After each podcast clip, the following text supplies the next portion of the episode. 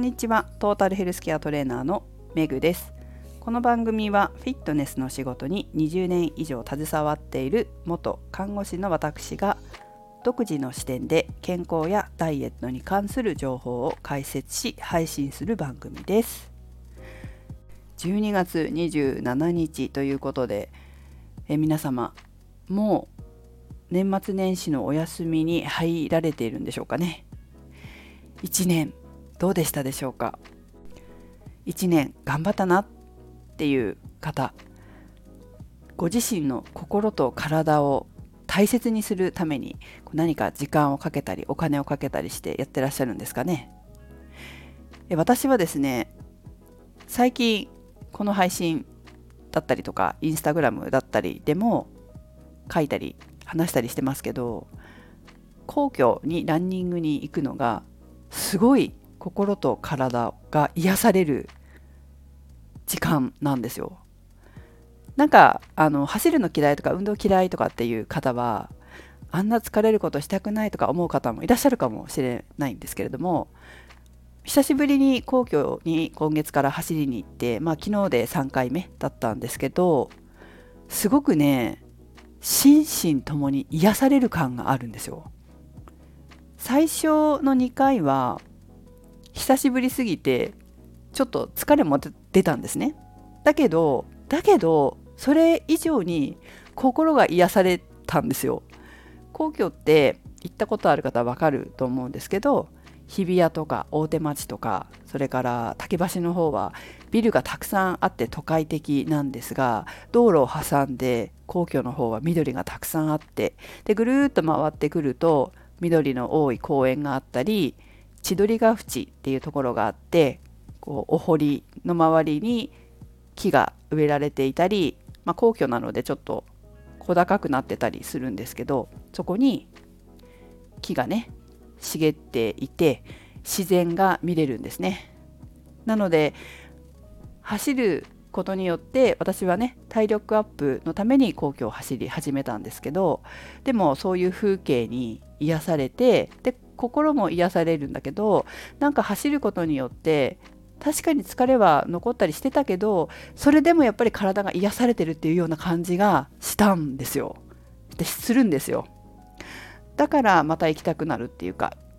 今のところはねまたちょっと変わるかもしれないけど場所とかもちょっと飽きたから今度こっち行ってみましたみたいなこと来年は言ってるかもしれないけれども今のところはあの週に1回ぐらい皇居に走りに行くっていうことが私にとって心と体を癒す大切な時間になってるなと感じました。だから体力アップのために始めたけど心身ともに癒されててすごくすっきりしてね帰ってくるしまた行きたいなって思えるので私にとってすごく大切な時間になってます。なんだかこうよく考えてみるとこの1年本当にこういろんなことがあって、えー、自分のためにこうやって自分の心と体のためにかな。こうやって時間を取るって確かにジムには行ってたし本当に15分ぐらい朝会社に行く前にお茶をペットボトルで買って 筋トレをしながらそのお茶を飲むっていうのもこう癒しの時間ではあったんだけれどもこうやってこうお休みの日に都内まで出て行って自分のために自分の心と体のために時間を取るっていうことをあんまりしてなかったような気がしたんですよねでも大切なことだなぁなんて振り返って感じています皆さんもぜひ年末年始お休みのある方この1年忙しくてなかなかこう自分で自分を癒せなかったという方はそんな大事な時間をとってみるのもいいんじゃないでしょうかね。さてここからはおまけですけれども、えー、体力アップのために行っている、まあ、結局心と体を癒されて帰ってくるっていうこの皇居ランですが体力アップできたのかっていうところだと思うんですよ。実はですねまあ久しぶりにスタートした12月頭から、まあ、先週行って今週行って3回目になるんですけど1回目はほとんどほとんどでもないけど思ったより走れなかったんですね歩く時間もやっぱり長かったし走ったり歩いたりを繰り返していたんですその時はねジムで毎日のように走ってたけどやっぱりちゃんと走れてなかったな足りなかったなっていうのを実感しましたね。で2回目に行った時はその1回目よりも長く走れるようになって歩く時間が短くなったんですけど今回3回目に行った時は1回も歩かずかつ2回目よりも短い時間で戻ってこれました。あとね心拍数も1回目はちゃんと見てなかったんですけど2回目は心拍数見ててどのぐらい上がるかなと思って。そしたら170まで上がったんですよ。170まで上がったなと思って結構体力落ちたな本当にって思ってたんですけど今日は158が私が見たところのマックスだったんですよ。結構下がりましたよね。しかも歩いてないし。これね結構嬉しかったですね。あ意外と体力戻せてきたなと思ってたった3回だけど。だからまた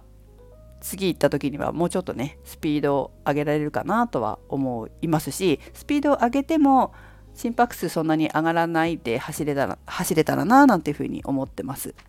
あとは7月今年の7月末に駒沢公園で私の世田谷の友達の Y 先生に教えていただいた体に優しい歩き方走り方ジョギングウォーキングの講座で習ったことを実践してるんですけどそれもいいのかもしれません。体が楽に走れるのでその走り方教わった走り方をやるとねコツをこう教えていただいて、えー、それを今日も取り入れてみたんですけれどもそういったことも今回の結果につながったのかなと思っております。あとはですね1回目2回目とさっきも言ったけど少し疲労があったのでそれ走る前に忘れてたんですよ。忘れてて本当は何かこうサプリメント的なものとか取ろうかなって思ってたんですけどいつも飲んでるサプリメント注文してなくてですね運動する時ハードな運動する時に飲んでるサプリメントがあってでもそれをしばらく摂取してなくてああそれ買おうかなって思ってたんだけど買ってなくてでそれをすっかり忘れて走って走り終わって日比谷の駅に帰ってきた時に自動販売機で大塚製薬の 自販機見つけて BCAA のあの瓶の飲み物あるじゃないですか。知ってます？それを買って終わった後に飲んだっていうことをしました。本当はあの BCAA って運動前とか運動中に飲む方がいいんですよね。私もあのインストラクターやってた時結構体力を体力っていうかそのレッスンの中でずっとハードな動きをキープできるようにサプリメントだったりこの BCAA の飲み物なんかを飲んだり、まあ、いろんなもの飲んだりしましたけどね試して飲んだりしてたんですけどもやはりこうちょっと違うんですよしっかりと BCAA を取っとくと。でこの BCAA って何かっていうと分岐差アミノ酸という必須アミノ酸の一部のもので、えー、アミノ酸の名前はバリンロイシンイソロイシン。この3種類が分岐差アミノ酸 BCAA と呼ばれています。この BCAA は筋肉のタンパク質の中にたくさん含まれているので運動する時なんかに摂取すると筋タンパク質の合成を促してくれたり逆に分解を抑制してくれたりそれから筋肉が傷つくのを軽減してくれます。はいということで本当は運動前に飲んでおくのがいいんですが忘れてたということで、まあ、運動後でも飲んでおきたいなと思い運動後自販機で買って飲んだということです。皆さんの中にも飲んで運動をされるという方もいらっしゃるかもしれませんね。はいということで、えー、年末年始お休みの方もいらっしゃると思いますが忙しかった皆さんこの1年頑張った皆さんご褒美というのは食べ物だけじゃないんですね。自分の心と体を本当の意味で大切にするということはどういうことか皆さんもぜひ考えつつ本当の意味で自分の体を大切にできるような時間とっていただければと思います。ちなみにこの公共ランニングは、えー、来年の何かしらの皇居周りのウォーキングとかそういったことのイベントに使うためにも行っております。私が皇居の周りをよく知らないと生徒の皆さん連れて行けませんのでね。今日もあこんなとこにカフェがある。っていうカフェを見つけたりしてイベントの時に皆さんを案内できるようにしていこうかなと思っております。